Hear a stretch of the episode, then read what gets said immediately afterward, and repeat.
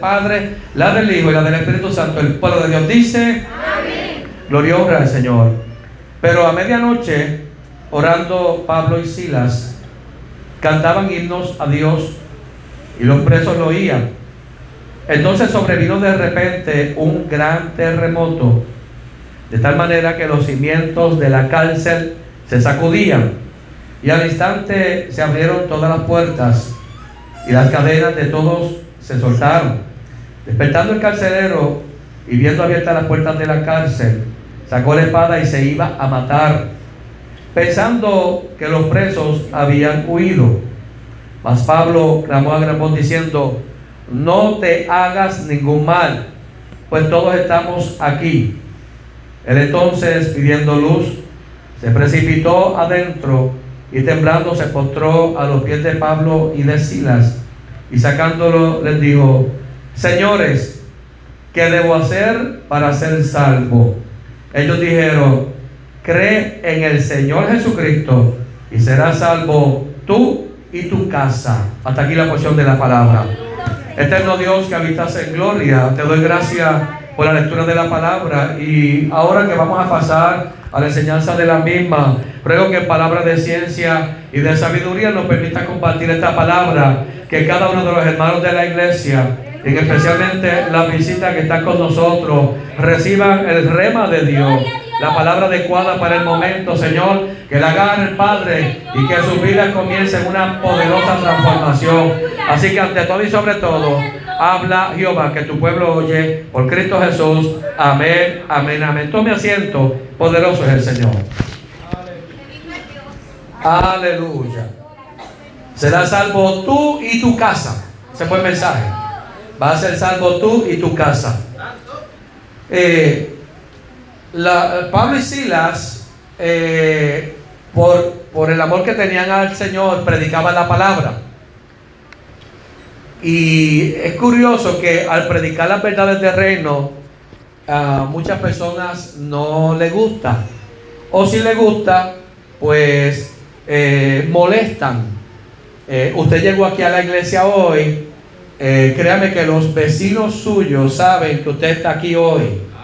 Créame que la gente va a saber y hay gente que aún le molesta, oiga bien, cuando alguien decide eh, hacer el esfuerzo por, entender las cosas de Dios, por, por conocer a Dios. Y Pablo e Isila, por predicar la palabra, pues había una persona que tenía un espíritu de adivinación y les mencionaba a ellos, al extremo que Pablo un tanto se molestó porque eh, lo hacía no para honrarlo a ellos, sino lo hacía para eh, perturbarles y molestarles. Me trae memoria cuando yo era pequeño, eh, mi terror era cada vez que yo cogía una Biblia y yo veía que el vecino, mm, yo, que, yo no quería que el vecino me viera, que yo cruzara la calle y subiera la cuesta para ir para la iglesia. Porque él me gritaba aleluya. Y antes, antes, el decir aleluya le decían aleluya, café puya, amaja el pejo con la cabulla que es tuya, o la bulla. Y eso a mí me da una cosa, hermano, que usted no sabía. Yo me sentía como un encubierto porque escondía la Biblia. Nuevo Testamento, no quería que nadie supiera. Y hermano, literalmente yo iba al cuarto de mami y lo velaba para ver si estaba como asomado y yo tenía que correr la calle para que no me viera. Porque aún sirviéndole al Señor hay gente que se burla de uno, se mofa de uno.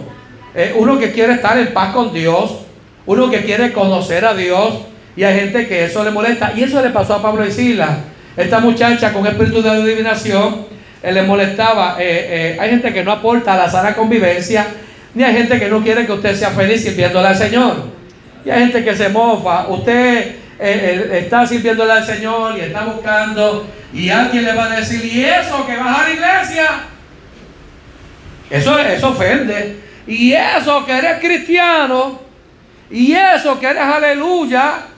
Y eso, y en otras palabras, parece algo, un chiste, pero eh, toca el corazón cuando uno está luchando por, por, por la salvación cuidarla con temor y con temblor. Y hay gente que viene a, robarle ese anhelo que usted tiene de, serle fiel al Señor.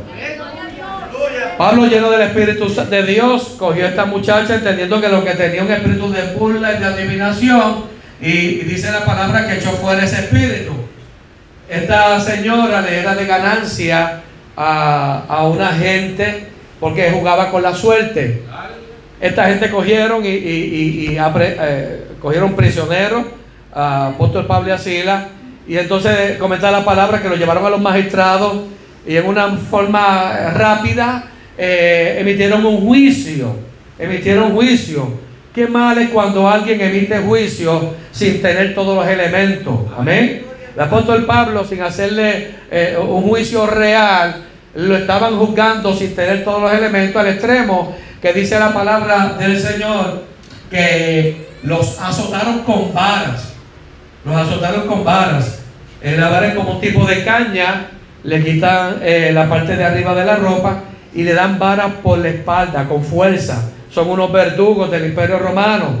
Lo castigaron y para males a, a, Pablo y a Sila los metieron presos a lo profundo del calabozo.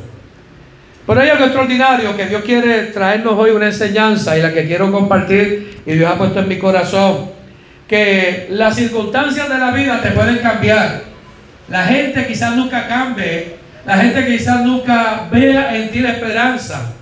Pero cuando Cristo comienza a morar en tu corazón, la vida cambia totalmente. Y eso es lo que hay que cuidar para tu vida y para tu familia. Que el que venido a morar es Cristo. La Biblia declara que a medianoche Pablo estaba orando, con, eh, eh, eh, cantando himnos al Señor y los demás presos lo oían dentro del calabozo, había sido prisionero. Yo quiero que usted sepa que los problemas, ni las enfermedades, ni las circunstancias pueden detenerlo a usted de alabar y adorar y orar al Todopoderoso Dios. La gente tiene una prueba y deja de orar. La gente se enferma y deja de orar. Las calamidades, la prueba, son, amado hermano, la plataforma que Dios usa para que en medio de esas circunstancias usted pueda alabar y adorar a Dios. Ahí estamos probando si tenemos a Cristo en el corazón. Porque quien nos está mirando desde los cielos es el todopoderoso Dios. A Dios sea la gloria. Dios sabe la magnitud del dolor, Dios sabe la magnitud del mal rato, Dios sabe la ofensa, pero lo que Dios está observando, cómo tú reaccionas en medio de las circunstancias. ¿Qué hizo Pablo malo y Silas? Predicar al Señor. ¿Qué hizo mal él? Dejarse usar por el Señor. Y fueron azotados y fueron prisioneros. Y allí, amado hermano, es cuando en medio del problema, oiga bien este consejo de Dios, en medio de tu problema hay que alabar y adorar a Dios. En medio de la circunstancia, usted hágale al Señor entender que aunque le duele la prueba, Dios es más grande que la circunstancia, Dios es más grande que la enfermedad, Dios es más grande que el dolor, Dios es poderoso y a ellos le doy la gloria y la honra. Yo trato de hacer en mi mente el escenario de ver a Pablo y a Sila cantando, alabando al Señor en la prisión, el calabozo, siendo azotado, siendo maltratado. Me suena a vigilia. Dice la medianoche. Quizás estaban adoloridos, quizás estaban, eh, amados, estaban heridos, estaban sangrando, estaban ahí, amado hermano, eh, eh, no solamente presos, estaban con el cepo puesto, estaban amarrados como si fueran unos malvados, hermano. Yo no sé qué coro cantaría, pero yo creo que cantaría cadenas tenía yo al lado. Tuvo que cantar algo allí. Yo sé que la alabanza a Dios fue tan extraordinaria. Oiga esto, amado. Porque hay poder en la alabanza. El poder de la alabanza entra en acción. Aleluya. Y el apóstol Pablo sabía que en medio del dolor, de la circunstancia, nada lo iba a detener, alabar, adorar, glorificar al Señor. Porque ahí es que se sabe de lo que uno está hecho. Dice la palabra del Señor que empezó a adorar al Señor, aleluya. A veces la vida te pone preso, aunque no te tras los barrotes. A veces la vida te encarcela, amado, aunque no estés metido, estés confinado. A veces te sientes prisionero y no puedes moverte. Te sientes prisionero en tu propia casa, aunque tienes libertad. Bendito sea el Señor. Es el momento de afinar y alabar y adorar al Señor. Aleluya. Yo le voy a decir una cosa. Esa alabanza subió al Todopoderoso Dios. Porque dice la Biblia en el verso 26 que sobrevino de repente. A mí me gustan los de repente de parte del Señor. A mí me gustan los, dígale que está sonando, los de repente ah, ah, entran en movimiento el poder de Dios, dígaselo. En, el de repente hay poder de Dios en la nación, dígaselo, dígaselo. No es que usted esté enfermo, es que usted alabe a Dios y experimente el milagro. Alaba. No es que usted tenga dolores, que alabe y glorifique al Señor y su vida sea transformada. Algo sucedió, ¿sabe qué? Que entonces sobrevino de repente un gran terremoto, amado. De tal manera que los cimientos de la cárcel se sacudían. Y al instante, dice la palabra, se abrieron todas las puertas y las cadenas de todos se soltaron.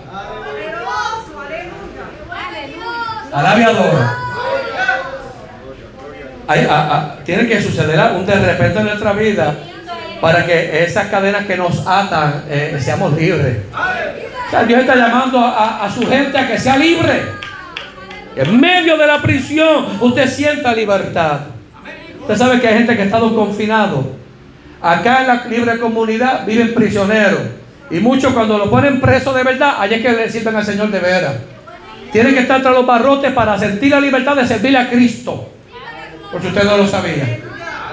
Gente que ir prisionero, huyendo de que alguien le prive de la vida, pero cuando caen prisioneros, allí conocen a Cristo. Y detrás de los barrotes pueden proclamar, cadenas tenía Dios, Cristo la rompió. Son libres, son libres, bendito sea el Señor.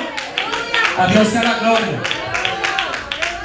Y de momento, bueno, si es Puerto Rico es otra cosa. Que hay un terremoto y se, y se abran todas las puertas, todos los portones. ¿Qué hará la gente? el mundo se va. Pero los presos sabían juntamente que estaba allí Pablo y Silas alabando y adorando a Dios. En el momento oportuno hubo un terremoto. Lo que sucede es que en el terremoto, despertando el carcelero, vino viendo abiertas las puertas de la cárcel, sacó la espada y se iba a matar, pensando que los presos habían huido. Lo que sucede es que la historia cuenta que el carcelero tenía a cargo en el lugar donde estaba a los prisioneros. Si un prisionero se iba, el castigo de ese prisionero que se escapaba lo iba a tener el carcelero. Imagínense tener custodia todos estos presos, se van, la condena de cada uno se le van a aplicar al carcelero. Ya el carcelero sabía como dice Hechos 12, 19, dice entonces el rey Agripa ordenó a sus soldados que buscaran a Pedro, pero ellos no pudieron encontrarlo. Entonces Herodes le echó la culpa y mandó que los mataran. Los carceleros que no podían dar cuenta por sus prisioneros, el gobierno del imperio le iba a quitar la vida. Ya el carcelero sabía que, con ese terremoto, las puertas abiertas, lo que le esperaba para él era una muerte segura. Y allí entonces cuando dice la palabra, eso de acuerdo a la ley romana, de momento, oiga esto que es importante, el carcelero buscó la solución a su problema.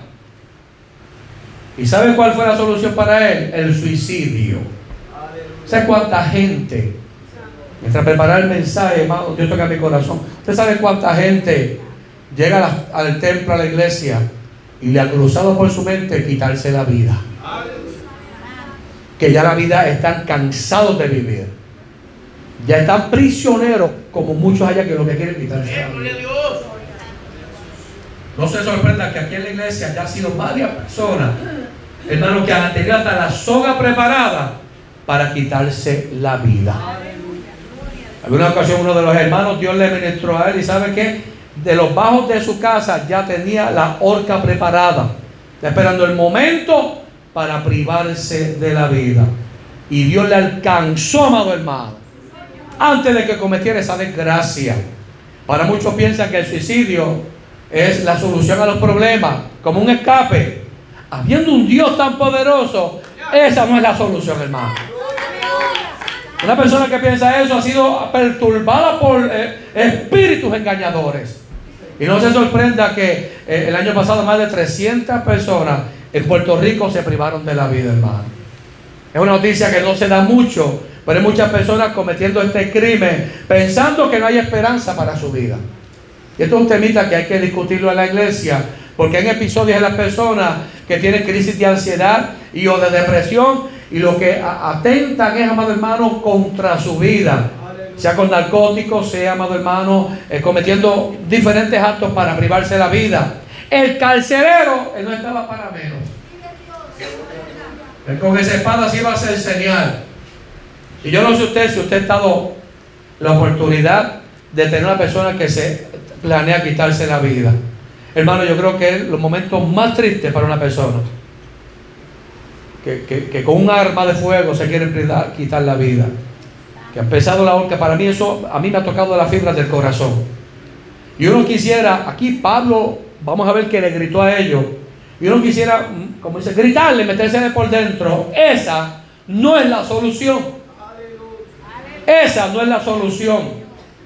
Dice la Biblia en el verso 28, mas Pablo clamó a gran voz diciendo, no te hagas ningún mal, pues todos estamos aquí.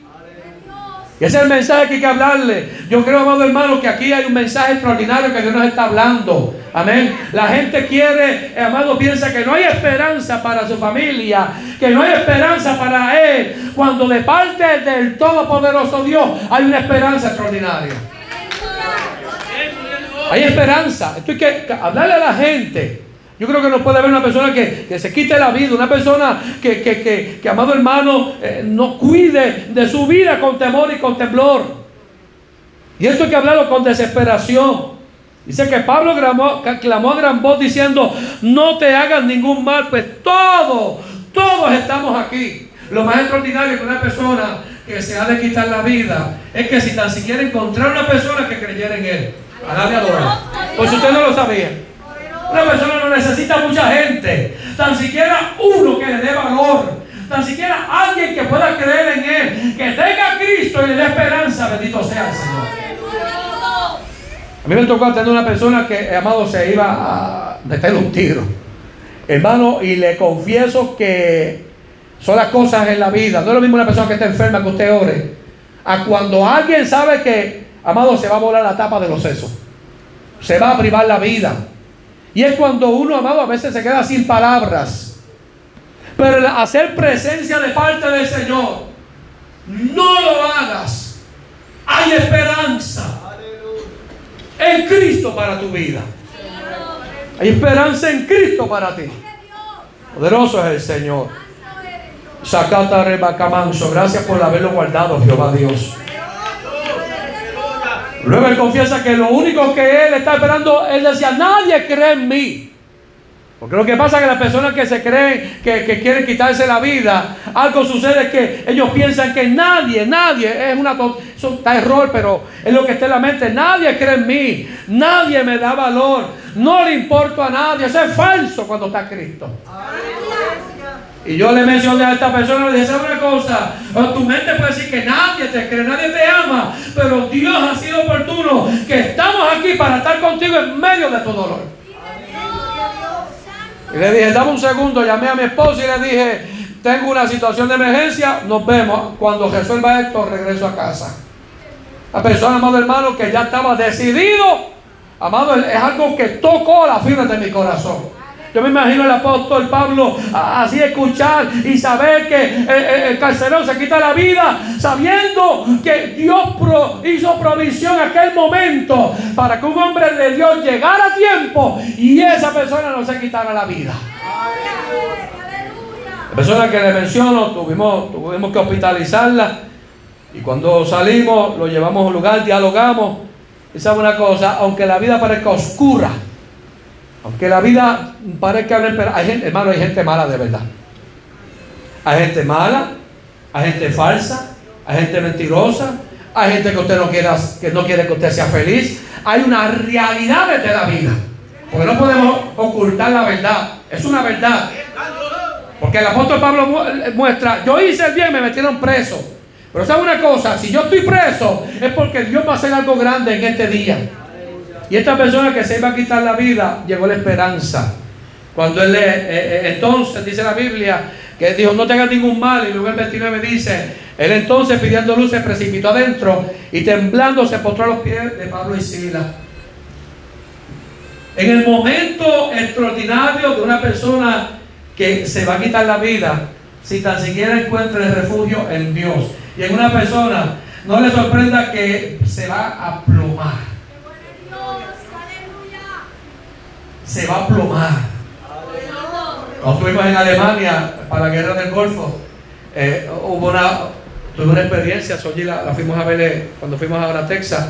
Esta dama se iba a quitar la vida, había hecho la carta, había hecho la carta despidiéndose tenía todo preparado, tenía la cuchilla y todo, y estaban allá, fuimos a verla. María Leal, permita Dios y viaje para Puerto Rico. cuando yo diga María Leal, esa misma señora, con su hijo, se iba a quitar la vida, estábamos allí, Dios nos permitió llegar urgentemente a atenderla a ella. Ella se quebrantó, cogió el zafacón, porque tan pronto supo que llegamos, cogió el papel, lo escondió, lo tiró al zafacón. Pero cuando le dijimos, de parte de Dios venimos porque aquí algo, algo horrible está pasando en esta casa.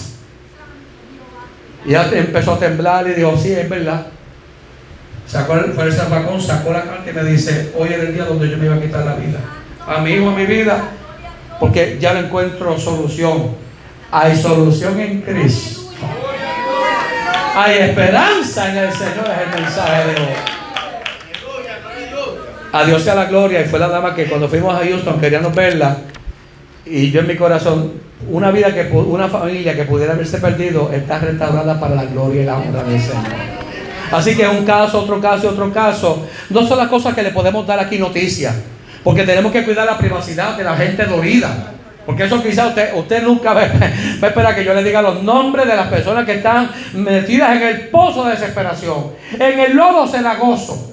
Hay gente que está metida en el pozo de desesperación, en el lodo cenagoso, pero la única esperanza viene de parte del Señor. Y estoy diciendo esto porque las familias que vienen a esta iglesia tienen grandes necesidades. Y muchos que llegan aquí, amado, amado, han pensado quitarse la vida. Pero quiero decir de parte de Dios, en Cristo hay esperanza. Si están los prisioneros allá, que muchos de ellos eran, eran matones, y él se va a quitar la vida, ¿sabe lo que hizo el carcelero? En vez de esconderse, ¿qué hizo? Donde estaba Pablo y Sila se metió dentro de donde estaba Pablo y Sila, a lo profundo de la cárcel. El terremoto me podía haber quitado la vida. Yo mismo me podía quitar la vida. Y si estos presos me quitan la vida, lo que tengo es tres maneras de perder la vida. Pero cuando ya yo no funciono, cuando ya mi vida no funciona, amén, pues entonces, ¿cuál es la única esperanza que me queda? Alaba. Porque el, carcelero sabía que Pablo y Sila estaban predicando a Jesucristo, el Hijo de Dios viviente. Entonces, ¿cómo es posible? El carcelero sabía que este hombre que había sido maltratado, azotado, engañado, prisionero, seguía alabando y adorando a Dios. Tú tienes algo que yo quiero. Tú tienes algo que en medio del dolor tú sigues alabando. En medio de la angustia sigues cantando. En medio del problema no dejas de alabar y adorar a Dios. Eso yo lo quiero. A Dios a la gloria. Debe acercarse a gente que en medio de la prueba, del dolor, se mantiene cantando, alabando, adorando a Dios. Porque esa gente tiene esperanza. Y el carcelero entró dentro y dice, dice la Biblia que entró, pidió, se precipitó dentro de ellos, temblando. El mensaje de la semana pasada decía, aleluya, que en el temor reverencial hay que servirle a Dios. Y aquí tenemos a este hombre presenciando a dos hombres de Dios que están predicando la palabra, vino temblando. Y sacándolo les dijo, Venga acá ustedes todos. Tengo una pregunta que hacerle, que extraordinaria. Una pregunta que ha transformado hogares. Una pregunta que ha transformado ciudades. Una pregunta que ha, transformado pueblos y naciones. ¿Y sabe cuál es? Cuando les dijo, ¿qué debo hacer para ser salvo? ¿Qué debo hacer para ser salvo? Y la mejor respuesta la pudo dar el hombre de Dios cuando le dijo, ¿sabe una cosa? Que aquí hay un ambiente que no es mío. Hay un ambiente que le pertenece al eterno, a Dios sea la gloria. Porque la gloria no se la lleva el hombre, la gloria se la lleva Dios. Y cuando le dijo, ¿sabe qué? Cree en el Señor Jesucristo. Y serás salvo tú y tu casa. ¿Qué clase de noticia a medianoche? El imperio, sé que me iban a quitar la vida, o el terremoto, los presos. No, no, eh, eh, yo, yo estaba muerto y yo necesito ser salvo. Bendito sea el Señor. La buena nueva de salvación para los cristianos, cuando dice creen en el Señor Jesucristo y serás salvo. La Biblia dice que si confesares con tu boca que Jesús es el Señor y creyeres en tu corazón que Dios le levantó de los muertos, serás salvo. gloria a Dios. Bendito el Dios de los cielos. La Biblia dice en 1 Corintios 12:3, por tanto os hago saber que nadie que hable por el Espíritu de Dios llama a tema Jesús. Y nadie puede llamar a Jesús Señor, sino por el Espíritu Santo. Decir que Jesucristo es el Señor de mi vida. Oiga bien esto, cada uno y la visita. Confesar que Jesucristo es el Señor. Confesar que Jesucristo es el Señor y Salvador de mi vida. La Biblia dice en 1 Corintios 12:3, nadie puede hacer esa expresión a menos que el Espíritu Santo le esté visitando. ¡Wow! ¡Es grande! Usted está aquí hoy, amado hermano. ¿Sabe usted una cosa? La gente del mundo espiritual, los santeros, amado hermano, los espiritistas, no pueden proclamar abiertamente Jesucristo es el Señor. Porque para hacer esa declaración que Jesucristo es el Señor de mi vida, para hacer esa declaración es porque hay visitación del Espíritu de Dios. Dice la palabra, Efesios 2, 8 y 9 dice, porque por gracia sois salvos por medio de la fe. Esto no es de vosotros, pues es don de Dios, no por obra para que nadie se gloríe. ¿Ah? Le hemos mencionado las casas que hemos estado trabajando y le, cuando dice gracias, pastor, yo digo, mira para el cielo, dale gracias a Dios. Dale. Cada vez que decía, cada vez que decía, gracias, no, le echaba mira, mira acá, acá mira, para arriba. Yo sé que él venía haciendo y nada, pues yo no hay nada. A él es que tiene que darle gracias. Y eso, esto es un mensaje para que nos cuidemos. Podemos ayudar a una persona y si somos el instrumento de Dios, la gloria no es para nosotros. La gloria total se la lleva el Todopoderoso Dios. Dice la Biblia, no, no, no por obras para que nadie se gloríe. Cuando usted hace un favor, cuando usted ayuda a alguien, es porque usted es el instrumento de Dios. Y hay que ser bien cuidadoso que Dios se lleve toda la gloria y toda la honra. Porque es el que está visitando. En estos días, estas visitas, estos hogares nos han sacado lágrimas, hemos llorado, eh, han tocado la fibra del corazón. Yo quiero decirle a ellos, no fue por nosotros, es porque Dios está mirando tu casa, es porque Dios está mirando tu hogar, es porque Dios te está mirando. Simplemente somos instrumentos de Dios para bendecir los hogares. No somos nosotros, es Dios el que los está mirando. La Biblia dice, toda lengua confiese que Jesucristo es el Señor para gloria de Dios Padre. Mire, cuando reconocemos a Jesús como el Señor y le confiamos toda la vida, obtenemos la salvación de manera segura. Alabado sea el Señor en medio de la crisis, en medio del dolor, de la angustia, la confesión más extraordinaria, la confianza mayor de nosotros es reconocer que Jesús es el Señor. Cree en el Señor Jesucristo y serás salvo tú y tu casa. Yo, cuando la salvación llegó a mi madre, usted sabe que yo no quería que mami se convirtiera a los aleluya. Ay, eso me caía más pesado a mí que nada.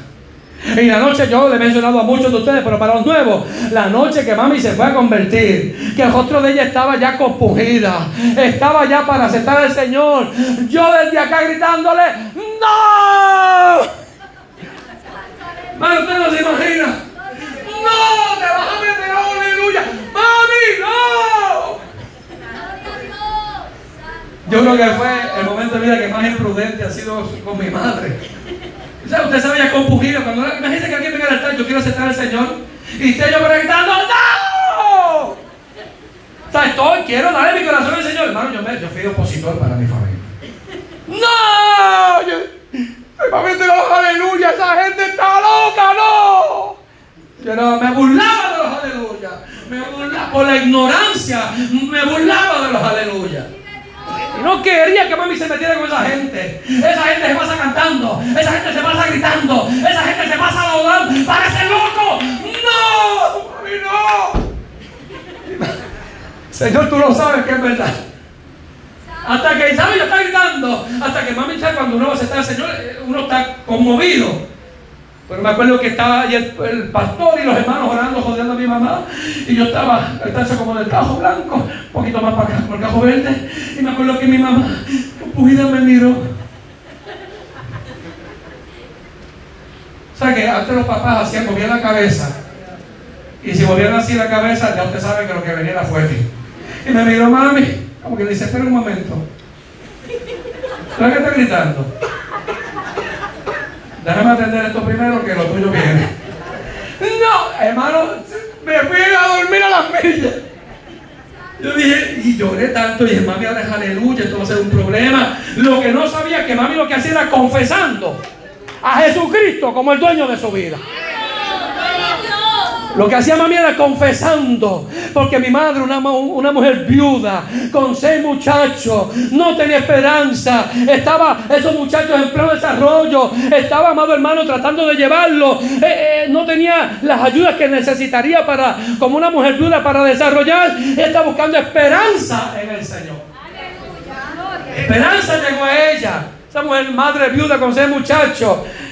Y esto que estaba allí gritando que pero sabe una cosa, ella entendió que Jesucristo era el Señor. Y de la casa a mí el último que fui a un templo, amado hermano, para testimonio, eh, fui yo, amado hermano. Yo no quería servirle estar con ustedes. Ustedes son, ustedes gritan mucho. Ustedes hacen mucho revolú. Eso yo decía antes. Ustedes todos están que alabando. Es más, ustedes cantan hasta en los velorios, ustedes cantan. Y ustedes dicen, gloria a Dios, aleluya, los entierros. Y dice, esta gente está demente, está loca. ¿Verdad que sí que la gente canta?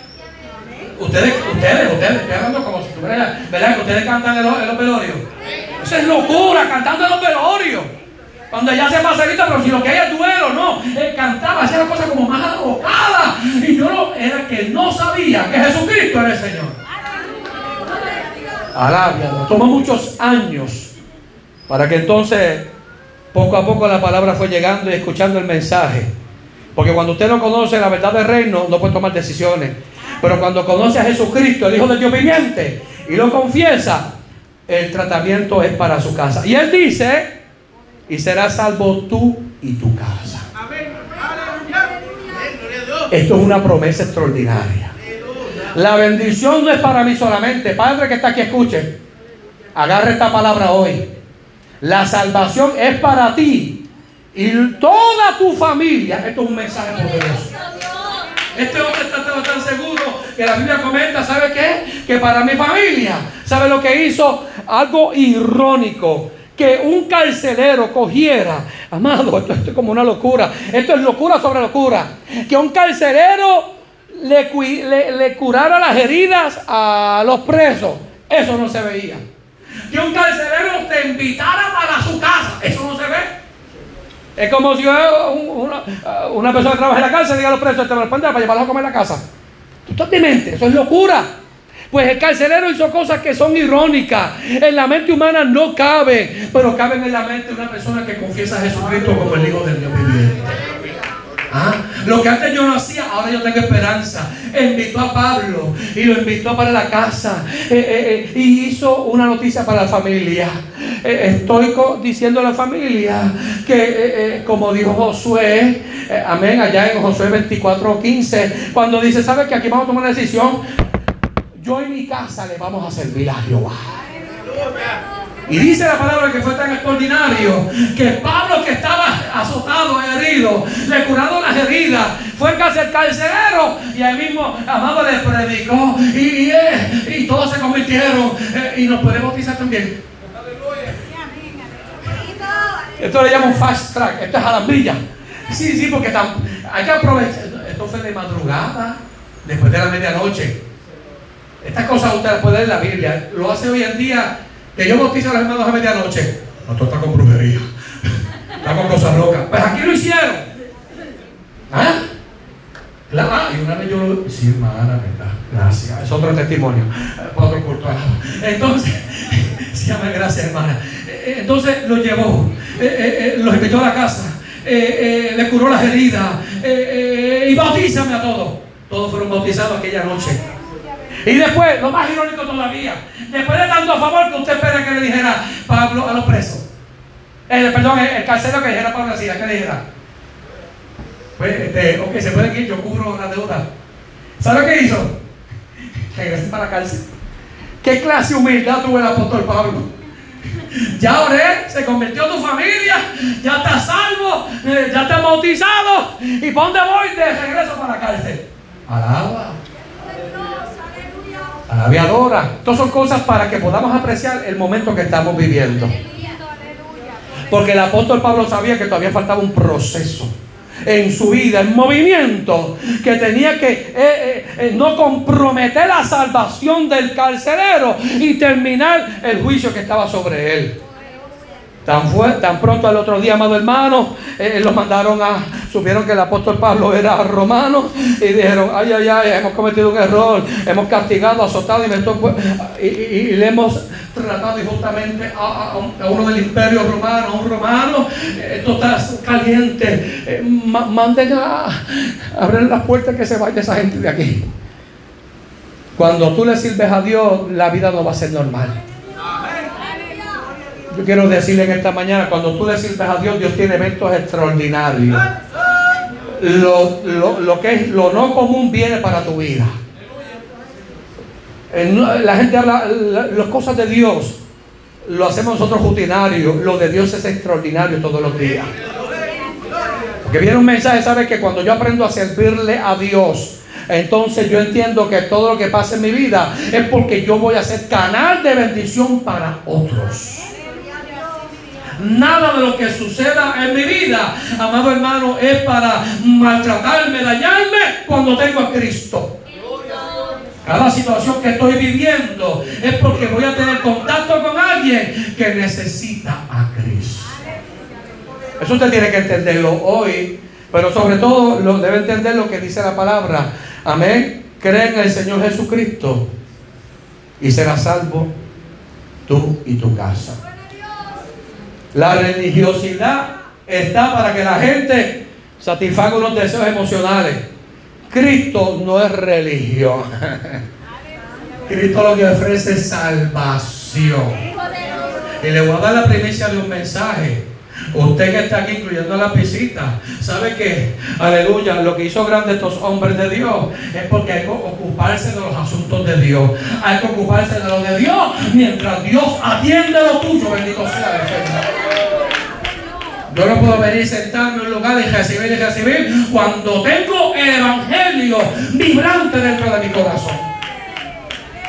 Aquí nos enseña el apóstol Pablo que las circunstancias no serán más grandes que el servicio a Dios.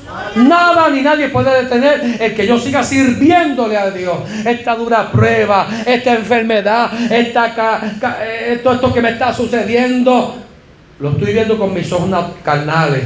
Pero con los ojos espirituales, lo que me está pasando es porque alguien necesita que yo le hable de Cristo.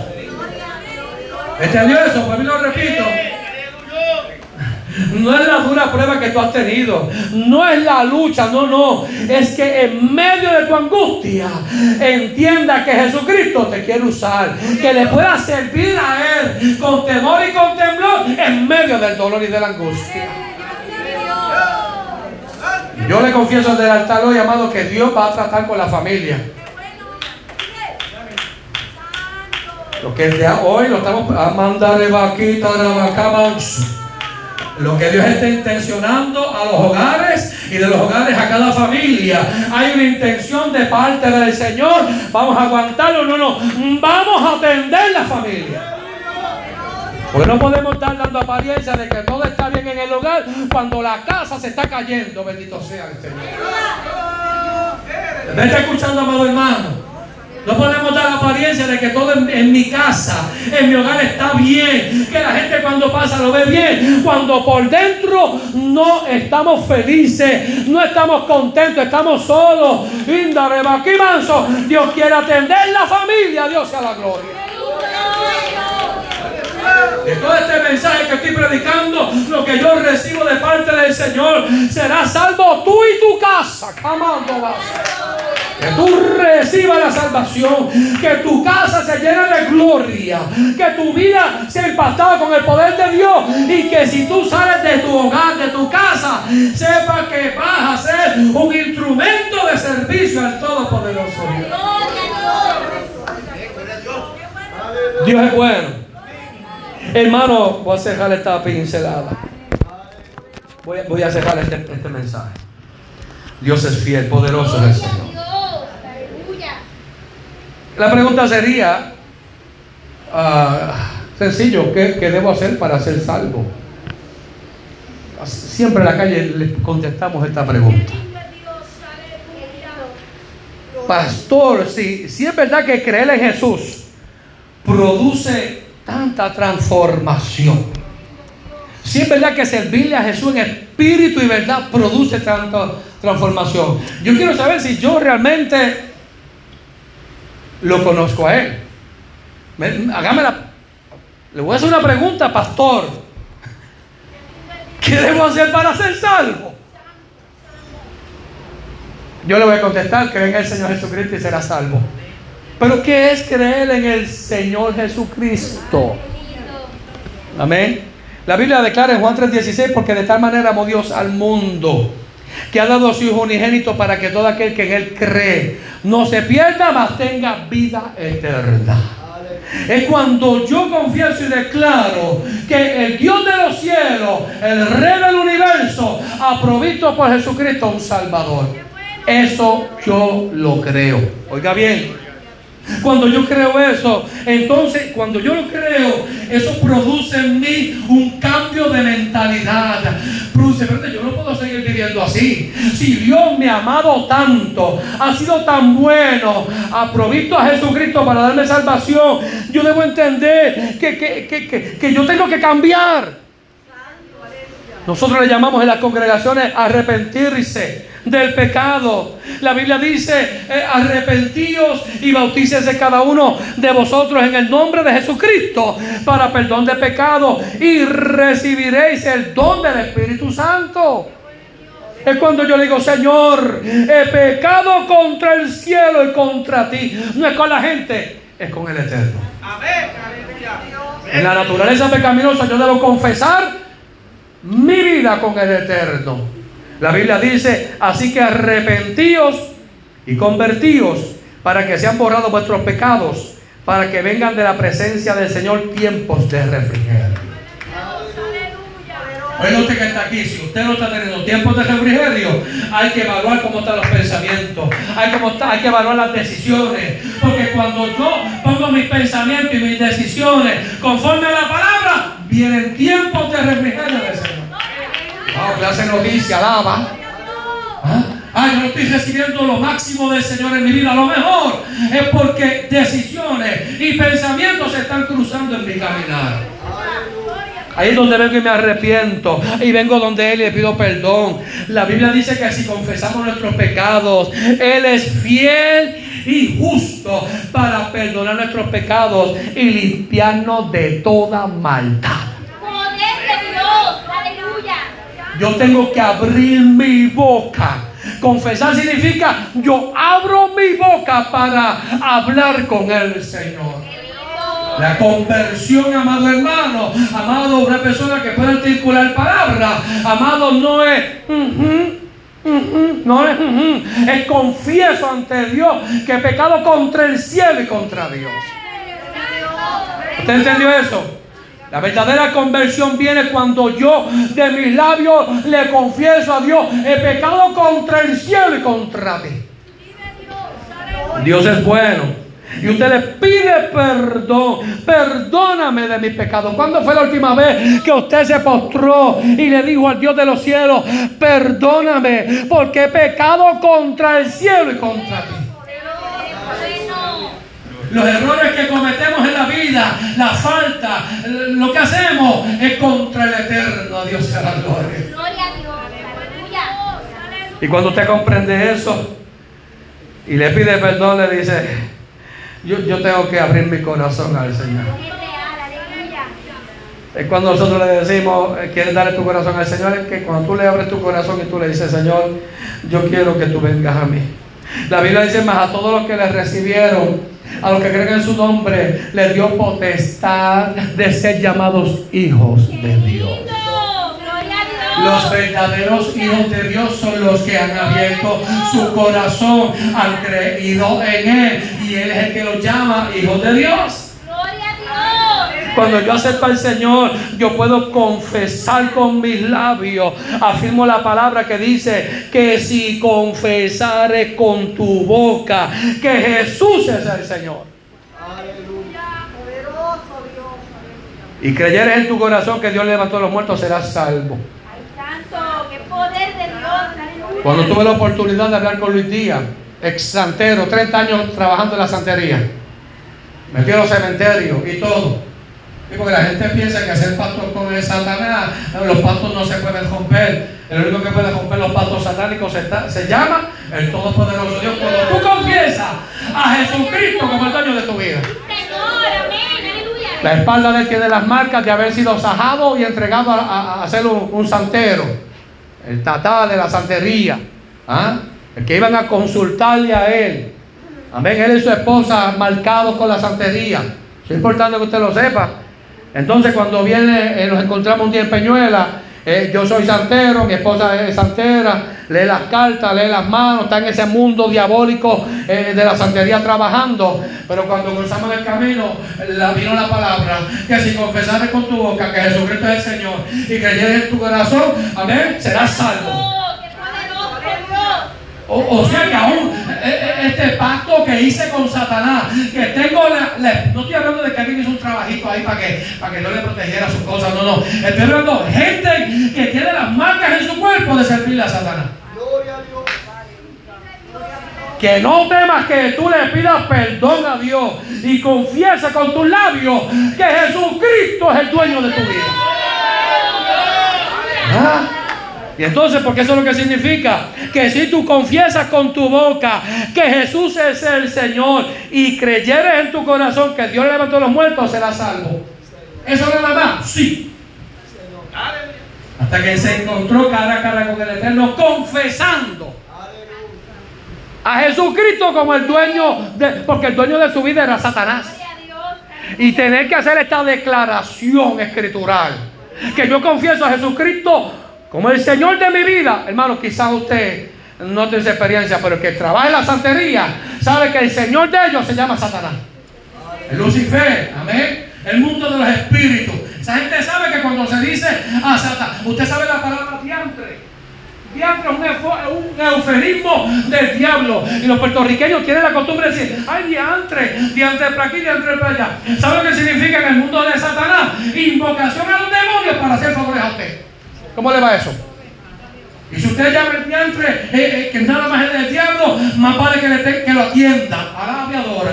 Y hay muchos hogares aún de los cristianos, eh, se le cuela la palabra al diantre. El mundo espiritual sabe que si tú confiesas a Jesucristo como el Señor, no tienes que estar llamando a Satanás. Había hogares que se les zafa, diantre. Señor, que prenda sobre nuestros labios. Señor, yo estoy usando el altar para conocimiento de la iglesia y hemos orado por ello. Bendito sea el Señor. Como dice un dicho popular, no es lo mismo llamar al diablo que verlo venir. Entonces, en hogares que todavía, si usted confiesa que Jesucristo es el Señor, a los caballeros sea hombre, a la mujer sea una dama, a los jóvenes pongan posición de que cuando tú confiesas que Jesús es el Señor, eso se respeta. Eso se respeta. Decir que tú eres el dueño de mi vida, tú no eres segunda categoría, eso se respeta, como lo respeta el de la santería. Le voy a decir algo también que él me dijo. ¿Sabe cómo se disciplina? Uno de los tratamientos que dan con tipo de, como un machete. azotándole. Al que no hace las cosas bien hay que azotarle. Para que coja vergüenza y le siga bien a Satanás. Eso se hace allá porque usted no lo sabía. Pregunta a la persona que es santero para que vea que ahí hay que castigarlo con vara, hay que darle duro. No pongas en vergüenza con Satanás, alabia adora. Porque cuando tú confiesas en Jesucristo el Señor, ten respeto por lo que estás confesando. No podemos ser livianos con esta confesión del Señor. A veces uno le suelta a los hermanos, hermanos, le fiel a Dios, sirva a Dios. Y, eso, es que, eso es que recibirlo con temor. Perdone, pastor. Usted no, es el Señor. Si yo confieso que Jesucristo es el dueño de mi vida, es verdad, no me vergüenza. Tengo que dejarme de, las opiniones de, mi vida y, honrar que el, rey del universo hizo provisión de Jesucristo y Él es el dueño de mi vida. Eso es grande. Eso es grande. Cuando usted confiesa que Jesucristo es el Señor, el mundo espiritual de verdad sabe. Sabe que usted es un temeroso de Dios. ¿Cómo usted quiere tener cobertura de parte del Señor? Confiesa a Jesucristo como el dueño de su vida. Y cuide esa expresión, amado, a usted y a su familia, y tendrá protección de parte del Señor. Porque con el corazón se cree para justicia, pero con la boca se confiesa para salvación. Y termino con esta expresión para que se gocen este día. ¿Sabe cuál es? Poderoso el Señor.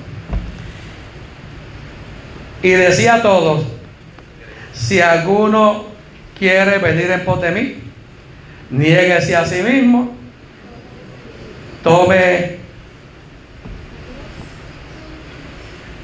su cruz. ¿Qué usted hace con la cruz de otro cargándola? ¡Auch! Hay, hay gente pasando vergüenza ajena. Ay, este me hizo pasar un mal Dios te dice a ti, ¿tú me quieres seguir? Toma tu cruz y sígueme. Eres tú el que tiene que estar cargando. A veces la gente está pendiente a los, permítame decirlo, a, lo que dijo aquel, lo que hizo el otro. Le da más valor que alguien diga, tú eres feo. Pues, tú eres esto. Le da valor a las palabras. Cuando nada más tu vida, tú no le tienes que estar cargando los problemas de otros.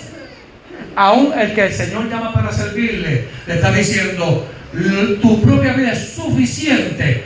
Deja de estar cargando la cruz de otros. Toca que esta autora diga, liberate hoy, alaba.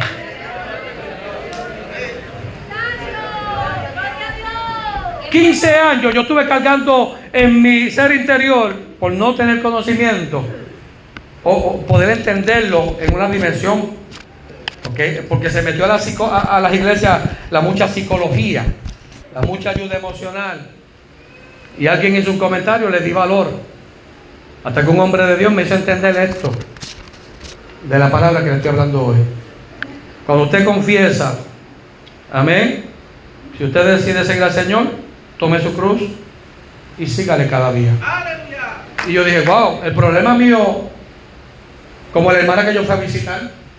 Mi hermana, ¿cómo está usted? Y dice, no, vos ahí, la voy a escuchar. Tú una hora escuchándola. Estoy sacando, el mensaje. Tú una hora escuchándola. Ay, me habló del perro, me habló del vecino, me habló de todo el mundo.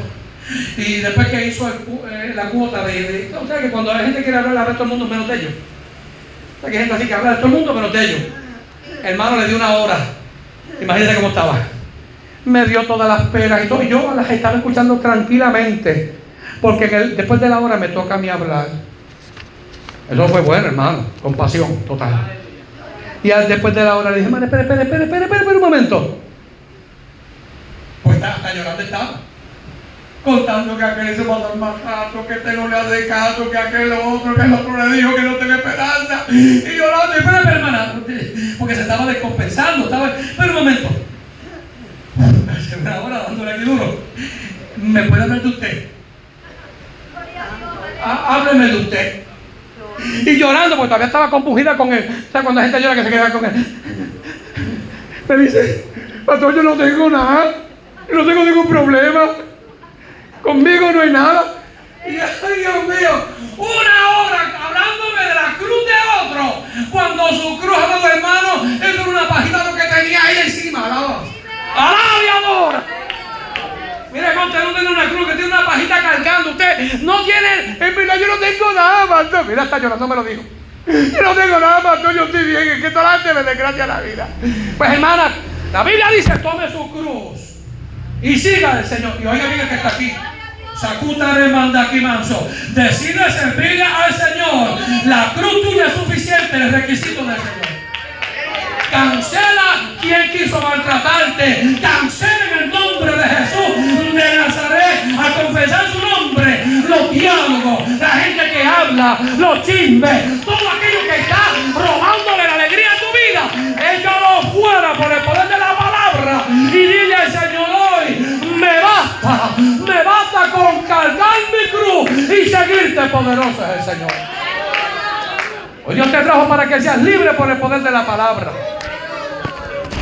Y la próxima que usted se cuenta de que es fulano el que habló, me perencejo, me engano. Esa gente que ya la gente los conoce. Fulano, perencejo, me engano, toda esa gente. Esa gente habla tanto y no son parte de su salvación. Cuando yo confieso a Jesucristo como el Salvador de mi vida, el dueño de mi vida, Él te dice solamente de ahora en adelante, ocúpate de tu vida con temor y con temblor. Y a los demás que cada cual cargue su cruz. Y la gente hay que educarla y enseñarla. Tú con lo tuyo y yo con lo mío. ¿Se oye fuerte? ¿No es fuerte? Lo dice la palabra del Señor. Dios está demandando aún a la iglesia que de todos los pesares que usted tiene, la propia tuya, vida personal, es la que necesitas cuidar y, mantenerte para servir al Señor. Tu felicidad no escribe en otras personas. Tu felicidad va a saber que conoces a Cristo como el dueño de tu vida. Dios le bendiga, Dios le guarde. Y estamos en